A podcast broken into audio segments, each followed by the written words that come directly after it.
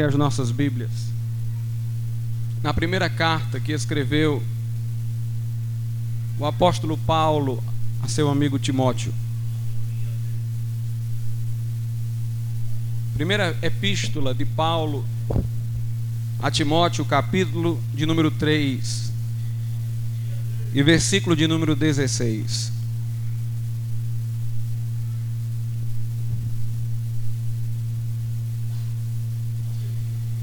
E sem dúvida alguma, grande é o mistério da piedade. Aquele que se manifestou em carne foi justificado em espírito, visto dos anjos, pregado aos gentios, crido no mundo e recebido acima na glória. Podeis assentar. A Bíblia aqui nos faz referência a um mistério chamado de mistério da piedade, porque ele tem a ver com a possibilidade de relacionamento entre Deus e os homens.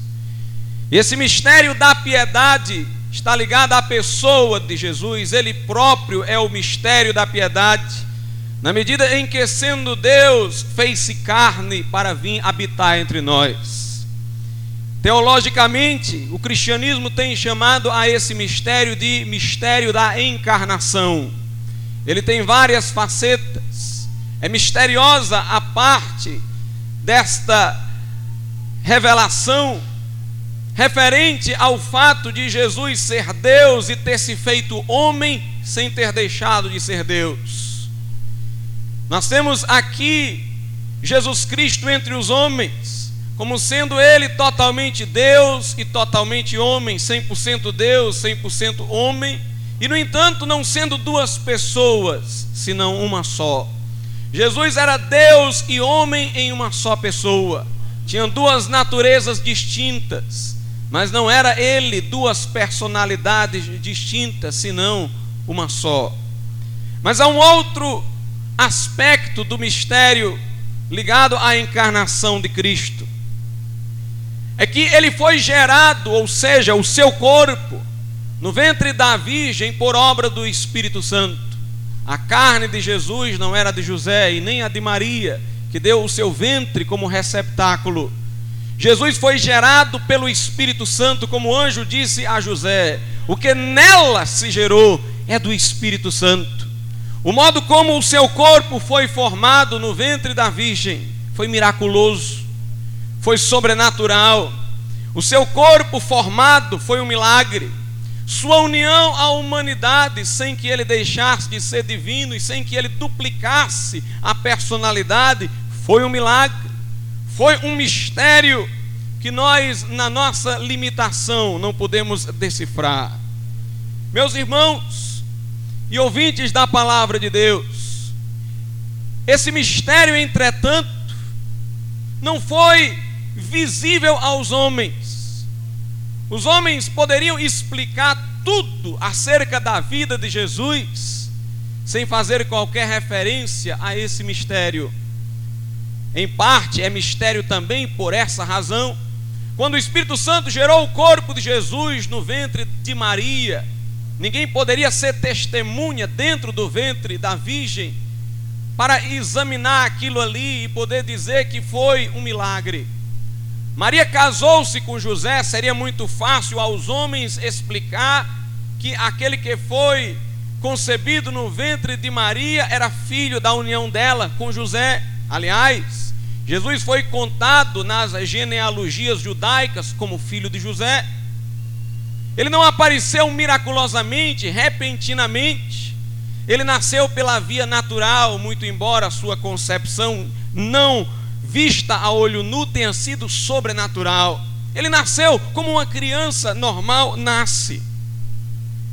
Ele viveu na terra, trabalhando, sentindo suor, fome, passando por aquelas coisas que nós também passamos. Era filho de carpinteiro e trabalhava como carpinteiro, até que chegou aos 30 anos e começou a pregar. Alguém talvez diga, mas pregador, Jesus fez milagres. E estes milagres não seriam o suficiente para alguém discernir que ele era Deus. De modo algum, muitos recorriam a ele como um curandeiro. Aliás, muitos que à primeira vista acreditaram ser ele o que ele dizia ser, depois passaram a desacreditar quando viram a sua morte. Alguns esqueceram de seus milagres por vê-lo morrer tão aparentemente indefeso. Alguns diziam: Tu fizeste tantos milagres, salvaste a outros, não salvas a ti, salvas a ti mesmo. Se tu és filho de Deus, salva-te a ti mesmo. Mas importava a ele não salvar-se para que pudesse nos salvar. Ele disse a Pilatos: Nenhuma autoridade te seria dada sobre mim se não viesse do céu. Aos discípulos ele disse: Ninguém tira a minha vida de mim, eu é que dou-a para tomá-la de volta. Foi ele quem deu a sua vida por amor de nós na cruz. Mas para muitos não era assim, ele estava sendo vítima do Império Romano, ele estava sendo vítima da ira dos judeus, era um indefeso. Aliás, Isaías capítulo 53 registra o seguinte, a partir do versículo de número 1, acerca de Jesus.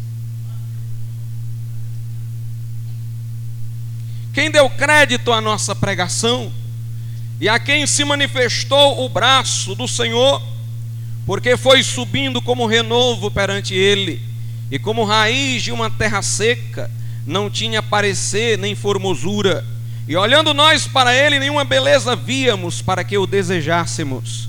Era desprezado, mais indigno entre os homens, homem de dores, experimentado nos trabalhos e como um de quem os homens escondiam o rosto. Era desprezado e não fizemos dele caso algum. Verdadeiramente ele tomou sobre si as nossas enfermidades e as nossas dores levou sobre si, e nós o reputávamos por aflito ferido de Deus e oprimido, mas ele foi ferido pelas nossas transgressões e moído pelas nossas iniquidades. O castigo que nos traz a paz estava sobre ele, e pelas suas pisaduras fomos sarados. Todos nós andávamos desgarrados, como ovelhas, cada um se desviava pelo seu caminho, mas o Senhor fez cair sobre ele a iniquidade de nós todos. Ele foi oprimido, mas não abriu a boca. Como um cordeiro foi levado ao matadouro, e como a ovelha muda perante os seus tosqueadores, ele não abriu a boca. Da opressão e do juízo foi tirado, e quem contará o tempo da sua vida? Porquanto foi cortado da terra dos viventes, e pela transgressão do meu povo foi ele atingido. E puseram a sua sepultura com os ímpios, e com o rico na sua morte. Porquanto nunca fez injustiça, nem houve engano na sua boca. Todavia o Senhor agradou o moê-lo fazendo-o enfermar. Quando a sua alma se puser por expiação do pecado, verá a sua posteridade e prolongará os seus dias, e o bom prazer do Senhor prosperará na sua mão. O trabalho da sua alma ele verá e ficará satisfeito. Com seu conhecimento, meu servo justo justificará muitos, porque as iniquidades deles levará sobre si. Pelo que lhe darei a parte de muitos, e com os poderosos repartirá ele o despojo porquanto derramou a sua alma na morte e foi contado com os transgressores. Mas ele levou sobre si o pecado de muitos e pelos transgressores intercedeu. Muitos anos antes da vinda de Jesus, muitos anos antes, Isaías disse estas palavras, já antecipando que o teríamos por um aflito, um oprimido, um vencido, quando ele estava sendo, na realidade, vitorioso. Os que o seguiam diziam: Mas não é este o filho car do carpinteiro, filho de Maria, de José, não estão entre nós seus irmãos e irmãs? E ficavam pasmos de ser ele quem ele dizia ser. Muitos na sua morte, já disse eu, ficavam a blasfemar, dizendo: Se tu és o filho de Deus, salva-te a ti mesmo. Na estalagem, quando ele nasceu, não houve lugar para ele. Nenhuma estalagem deu espaço para José, para Maria, para que a criança nascesse confortavelmente, mas nasceu numa manjedoura. Os judeus não tomaram conhecimento, muito embora magos do Oriente de longe vieram, porque tiveram revelação de Deus e também os pastores, mas poucos presenciaram o seu nascimento. Era um mistério, Jesus. A Bíblia diz que ele seria alvo de contradição entre os homens. Uns diziam ele é vencido, outros diziam ele é vencedor. Uns diziam ele é um carpinteiro, um curandeiro, outros diziam ele é o filho de Deus. Uns diziam na morte ele foi derrotado, outros diziam na morte ele venceu o pecado. Uns diziam seu corpo apenas desapareceu, como os judeus, outros diziam ele ressuscitou dentre os mortos. Meus irmãos, aquilo que era visível em Jesus não poderia apontar de fato quem ele era, mas pelos olhos da palavra de Deus, muitos puderam enxergar além do véu da sua carne e vislumbrar a sua divindade por trás dela puderam compreender o significado de sua morte, o valor da sua ressurreição. Aprove a Deus revelar-se na fraqueza, aprove a Ele nos salvar através da cruz. Os sábios deste mundo consideram o Evangelho loucura por isso. Lhes é inconcebível que Deus tenha se feito carne, muito mais que Ele tenha padecido numa cruz por nós. Parece estranho aos homens a humilhação de Cristo porque eles não conseguem entender que o amor de Deus poderia ir a esse extremo a nosso favor. Procuram eles até imaginar se Deus não podia simplesmente nos salvar sem que Jesus tivesse morrido na cruz. Pela sua onipotência poderia, por sua integridade não, porque a lei de Deus, expressão de seu caráter, exigia punição para o pecado. Entretanto, ele queria nos salvar e a cruz foi o ponto de encontro entre a justiça e a misericórdia de Deus. Jesus sofreu a punição, satisfez as exigências da justiça divina para que nos viesse a oferta de misericórdia, de perdão, de salvação. Quem foram aqueles que perceberam quem Jesus era? Aqueles que já traziam no coração a expectativa de vê-lo, aqueles que o esperavam aqueles que já tinham sido de algum modo tocados pela palavra de Deus, estavam com o coração atento, aberto para Deus, a fim de conhecer a sua vontade. João Batista foi enviado para preparar o caminho do Senhor. Como diz a Bíblia no Evangelho de Lucas, ele veio preparar um povo apercebido, ele pregou o arrependimento, porque se você não sentir a gravidade do seu pecado, se você não sentir o horror da sua maldade, você não estará pronto para ver o remédio em Cristo Jesus. Se você não sentir a sua doença, você não vai ver nele o remédio. Se você não sentir o seu pecado, a grave situação em que você se encontra, você não vai à procura dele. Por isso, João Batista veio pregando o arrependimento, a contrição. Ele veio pondo os homens diante de si mesmos, colocando-os diante do espelho de Deus para que se enxergassem como Deus os enxergava, para que assim contritos tivessem um espírito preparado para reconhecer Jesus. E foram os discípulos de João Batista que formaram o colégio apostólico dos doze.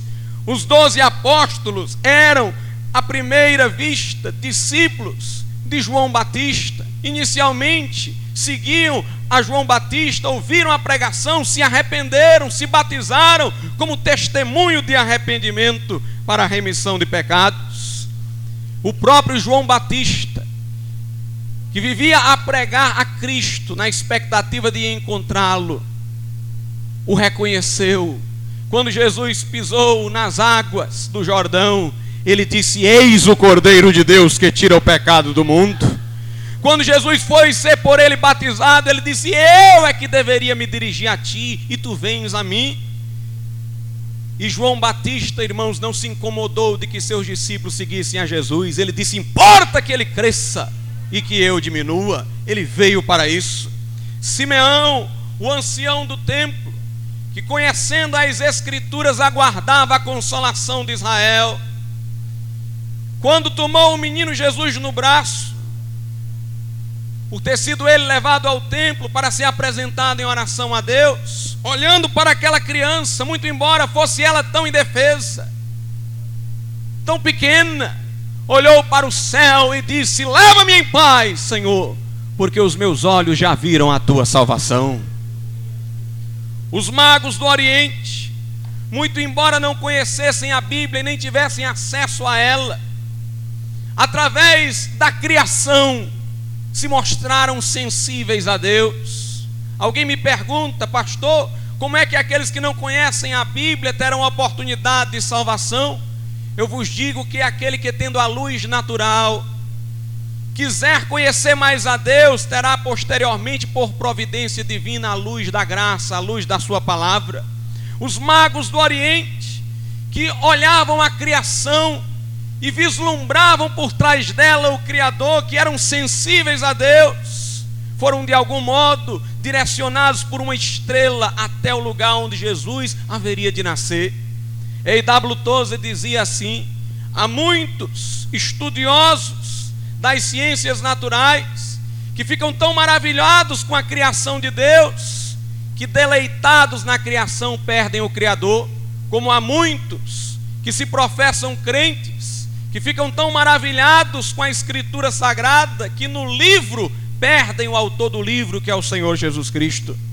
Pois bem, aqueles magos foram até Jerusalém, guiados pela estrela, mas lá não viam mais a estrela, entretanto, souberam por intermédio dos sacerdotes judeus que o Messias deveria nascer em Belém, saíram da luz natural e entraram na luz da palavra, dirigiram-se a Belém, e muito embora fossem sábios, astrônomos, estudiosos, não se envergonharam de se prostrar diante da criança que estava na manjedoura, porque estavam guiados não pelos olhos físicos, senão pelos olhos do coração. Eles conseguiram ir além do véu, perceber além da carne de Jesus, além de sua aparência indefesa. Eles conseguiram ver a Deus por trás de uma criança. Aprove a Deus assim se revelar para abater a soberba dos orgulhosos, que na sua vaidade não querem se dobrar diante de uma criança Aprove a Deus revelar-se na fraqueza, para mostrar que o homem tem que aceitá-lo, se dobrando aos seus padrões e não exigindo que Deus se submeta aos seus. Os pastores souberam do nascimento de Jesus e se dirigiram para lá, porque ali cuidando das ovelhas e olhando para os céus, adquiriram sensibilidade para com Deus Interessante que os sacerdotes, os religiosos, não estiveram lá diante da manjedoura. Homens religiosos têm ficado cegos por causa da vaidade e da soberba, conforme nós iremos ver. Os insensíveis da época de Jesus eram, na sua maior parte, os da religião institucionalizada de Israel. Os judeus, de um modo geral, não conheceram a Cristo, nem muito menos os gentios. Os fariseus e os saduceus recusaram-no. A diferença entre os fariseus e os saduceus era a seguinte: os fariseus seguiam uma religião de moralidade e os saduceus uma religião cerimonialista. Os fariseus ensinavam as pessoas a fazer o bem, mas tinham a pretensão de cumprir integralmente a lei de Deus, ensinavam a lei de Deus como se o homem, em seus recursos naturais, pudesse atender a todas as exigências da lei divina. Quando Jesus esteve aqui, convenceu-os de que eles não obedeciam à lei de Deus, senão que pensavam-se a lei de Deus. Jesus disse: Ouviste que foi dito aos antigos: Não matarás. Eu vos digo: quem odiar no coração já matou. Ouvistes que foi dito aos antigos: Não adulterarás. Vos digo: quem cobiçar a mulher do próximo já adulterou.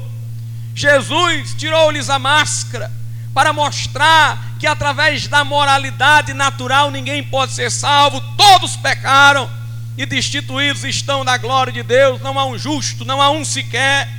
Se houvesse, Jesus não teria vindo ao mundo, esse justo teria morrido pelos outros. Há muitos que numa religião de moralidade, numa religião de fazer o bem, sem apelar para a cruz de Cristo, para o seu sangue vertido, sem falar em arrependimento de pecados e conversão, querem chegar nas portas do céu, mas todos são carentes da glória de Deus e todos são pecadores. Os saduceus seguiam a religião cerimonialista. Eles diziam que o homem de fato era pecador, mas as cerimônias religiosas expurgavam o mal, purificavam. Há muitos hoje também assim que seguem uma religião sacramental cujo relacionamento com Deus é mecânico através de sinais, de símbolos, de cerimônias. Mas eu quero dizer uma coisa nesta noite: o cristianismo, se pode ser chamado de religião, é uma religião de conversão. É uma religião de uma experiência sobrenatural. Ninguém é cristão por um rito, ninguém é cristão por educação, ninguém é cristão por moralidade, só se é cristão por um milagre. Jesus disse: Quem não nascer de novo não pode entrar no reino de Deus. Ele falou de uma experiência tal, de profundidade tal, que só poderia ser descrita em formulações por nós compreensíveis, como sendo um novo nascimento. Um doutor da lei não o entendeu e disse: Devo eu tornar o vento de minha mãe para nascer outra vez? Pensava ele, está Jesus falando de uma possível reencarnação.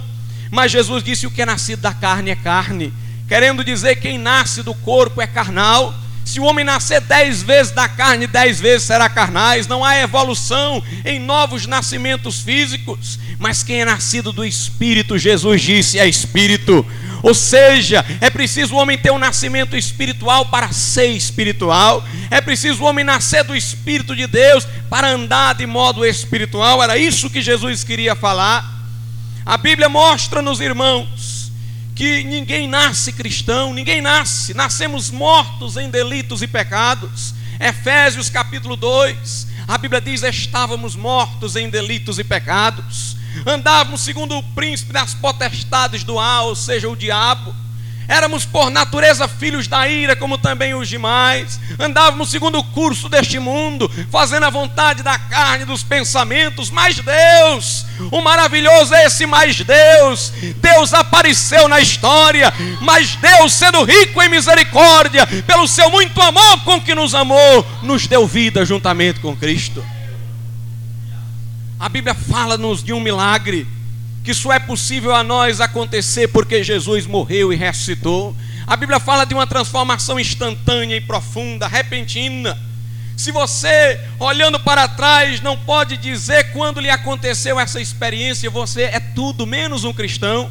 Aquele que está em Cristo, diz Paulo, nova criatura é, as coisas velhas já passaram. Note, haviam, havia coisas velhas que passaram, as coisas velhas já passaram, e eis que tudo se fez novo. Veja como Pedro descreve a conversão na sua epístola. Ser cristão é passar por essa experiência de conversão.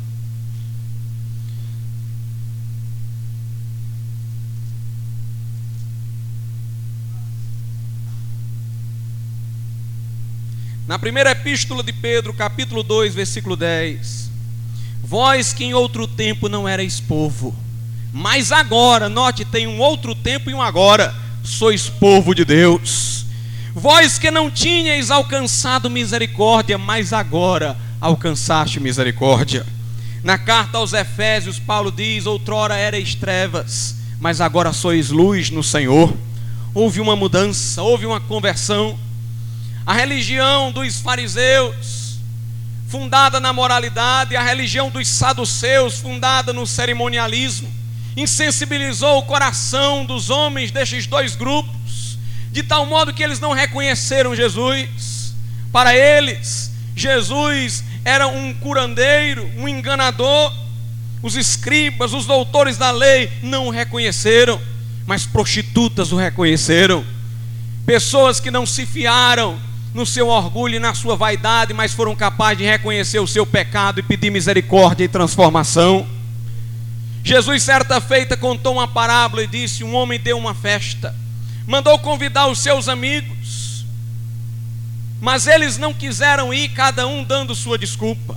Então aquele homem, para não estragar a sua festa, disse: Vai então e traz os aleijados, os coxos, os mendigos, porque eles é que vão comer do meu banquete. E depois de ter contado essa parábola, olhando para os fariseus, Jesus disse: As prostitutas, os beberrões, estão passando adiante de vós e entrando no reino de Deus. Em João capítulo de número 9, versículo de número 39, a palavra de Deus nos diz o seguinte: E disse-lhe Jesus: Eu vim a este mundo para juízo a fim de que os que não veem vejam e os que veem sejam cegos. Jesus disse: Eu vim para que aqueles que na sua vaidade pensam que veem, fiquem cegos, e aqueles julgados cegos passem a ver. Portanto, os insensíveis, irmãos, não tiveram entrada, mas somente aqueles que guardaram a expectativa do reino de Deus. Nós não somos salvos pela educação, nós não somos salvos, irmãos, pela informação, nós somos salvos por um milagre proveniente de Deus. A fé é o sentido do coração. É através da fé que nós podemos reconhecer quem Jesus foi. Eu estava dizendo antes de tudo isso que Jesus foi um mistério. Porque ele na manjedoura parecia indefeso, ele vivo parecia um simples carpinteiro, ele morto parecia um vencido e as pessoas não tiveram noticiamento de sua ressurreição senão pelos discípulos. Meus irmãos, não são os olhos que nos permitem descobrir quem Jesus foi, não é o olfato, não é o paladar, não é o tato, não é o ouvido, é a revelação de Deus e a fé no coração. A Bíblia diz em Mateus 16 que Jesus olhou para os seus discípulos e disse: Uns dizem que eu sou Elias, outros dizem que eu sou João Batista ou um dos profetas, e vocês dizem o que de mim? E Pedro, tomando a frente, disse: Tu és o Cristo, o Filho do Deus vivo. Jesus disse: Bem-aventurado és tu, Simão Barjonas. Quem te revelou isso não foi carne ou sangue, ou seja, não foi a minha aparência, mas o meu Pai que está nos céus. Por que é que Pedro pôde reconhecer Jesus? Porque era sensível porque guardava a expectativa de ver Jesus. E por quê? Porque conhecia a palavra. Ele olhou Jesus não com os olhos físicos, mas ele olhou para Jesus com os olhos da palavra. A Bíblia Sagrada diz que, tendo Jesus ressuscitado, apareceu a dois discípulos que iam no caminho de Emaús. E caminhando com estes dois discípulos, Jesus começou a conversar com eles. Aqueles homens eram tão incrédulos que sequer levantavam sua cabeça para ver que ali ao lado deles estava Jesus. Jesus tinha ressuscitado, os homens sabiam de sua morte, mas não sabiam de sua ressurreição, pensavam que Jesus ainda estava no sepulcro e ele estava ali vivo do lado daqueles dois discípulos, daqueles dois homens. Os discípulos iam caminhando e Jesus com eles, e eles sem coragem de erguer a cabeça, e assim de reconhecer Jesus. E Jesus começou a dizer a eles: O que vos entristece? Eles disseram: Aquele que pensavam ser o Messias, o Redentor, morreu. E a Bíblia diz que Jesus então começou a mostrar a eles, pelas Escrituras, que convinha ao Cristo morrer e ressuscitar ao terceiro dia. Jesus poderia ter chamado a atenção deles para a sua aparência, Jesus poderia ter dito a eles simplesmente: Eu estou aqui, vejam-me. Mas Jesus quis falar aqueles homens cabisbaixos através de Sua palavra, porque de nada adiantaria eles crerem no Cristo ressurreto por terem visto. Jesus queria que eles crescem na Escritura, Jesus queria que eles olhassem com os olhos da revelação. E de repente Jesus desapareceu de diante deles, e eles então disseram um ao outro: que aquele com quem falavam era Cristo, porque enquanto ele, Cristo, lhes dirigia a palavra, um fogo ardia em seus corações. Portanto, nós temos que ter o reconhecimento de Cristo pela palavra de Deus, não pela visão, não pela educação. Muitos dizem ser Jesus Deus, muitos dizem que ele morreu pelos pecadores, sem compreenderem o real significado disso apenas porque foram educados a isso.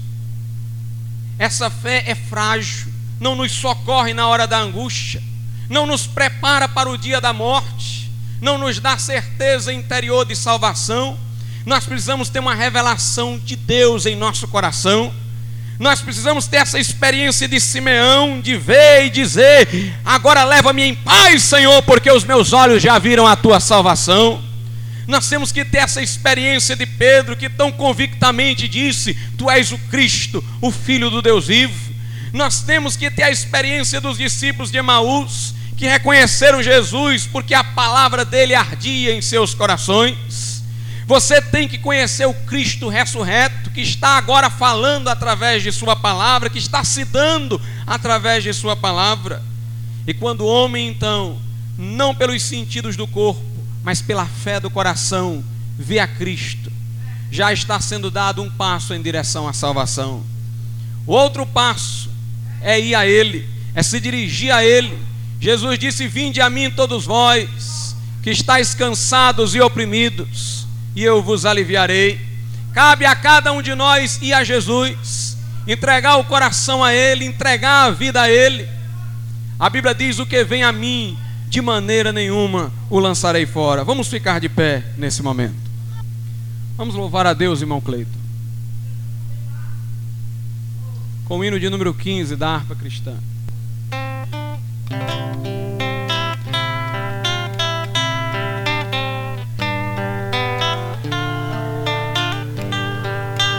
Aleluia.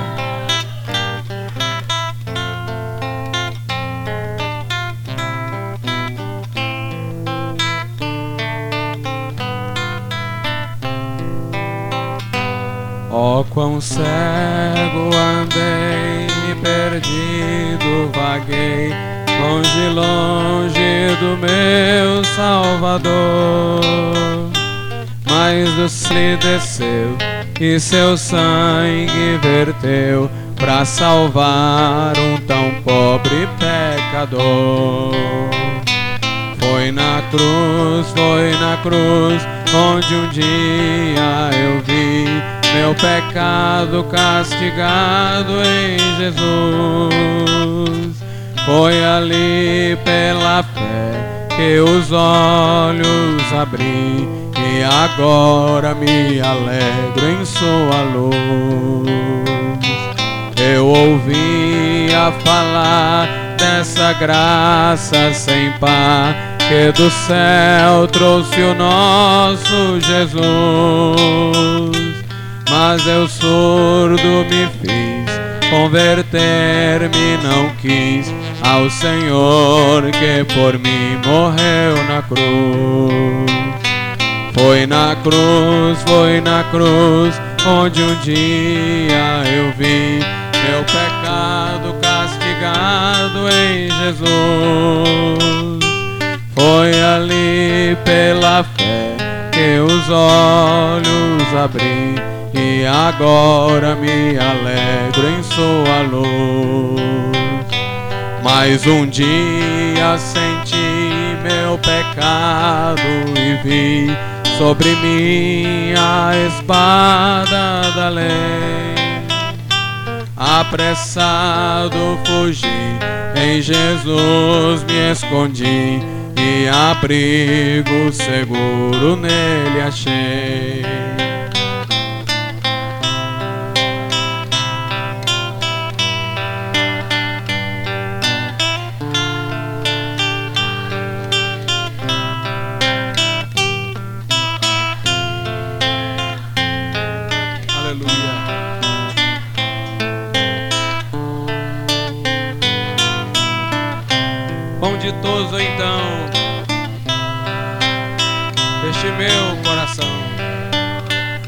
Conhecendo o excelso amor que levou o meu Jesus a sofrer lá na cruz para salvar o tão pobre pecador.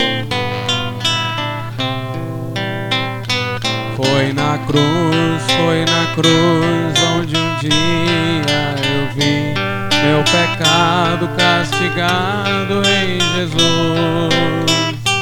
Foi ali pela fé que meus olhos abri e agora me alegro em sua luz.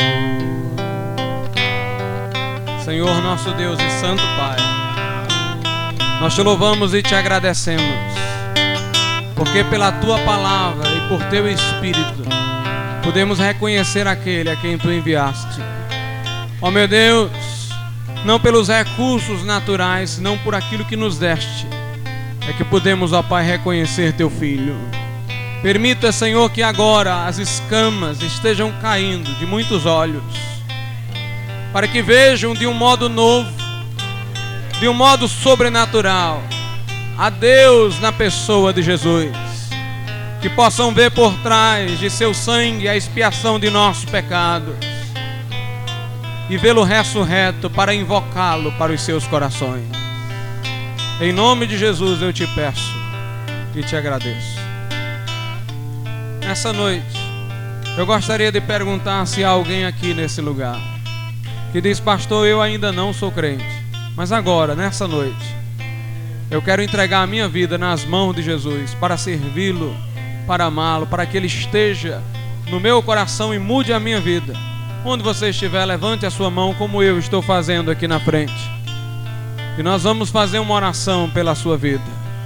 Se houver alguém nesse lugar que nessa noite quer entregar a sua vida a Jesus, onde quer que você se encontre, levante sua mão e nós vamos orar por você. Deus te abençoe ali. Glória a Deus.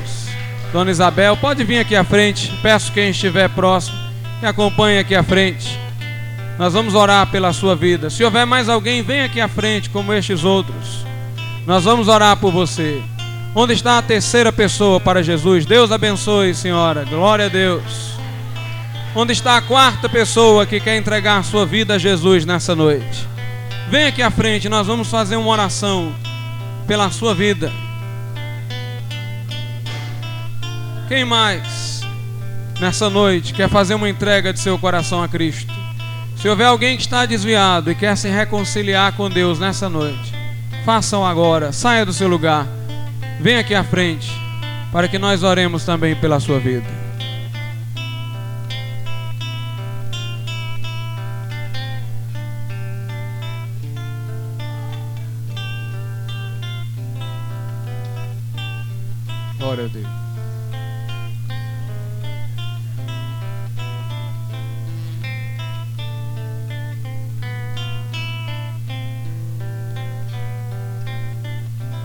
Vamos orar nesse momento.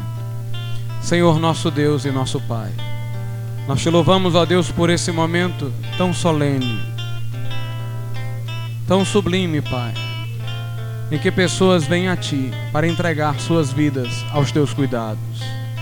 Que agora aconteça um milagre, o milagre do novo nascimento. Que pecados estejam sendo perdoados agora, Senhor, pelo sangue de nosso Senhor Jesus Cristo que em Cristo cada uma dessas pessoas agora sejam convertidas em uma nova criatura, regidas pelos valores do reino de Deus e trazendo no coração a certeza de habitar no céu contigo para todo sempre. Ó meu Deus, opera este milagre agora, que homem nenhum pode operar, que sacramento nenhum pode operar, Senhor, que pregação moral nenhum pode operar, nenhuma pode operar, nem a igreja enquanto instituição mas somente o Senhor. Pois nós te pedimos em nome de Jesus. Amém e amém.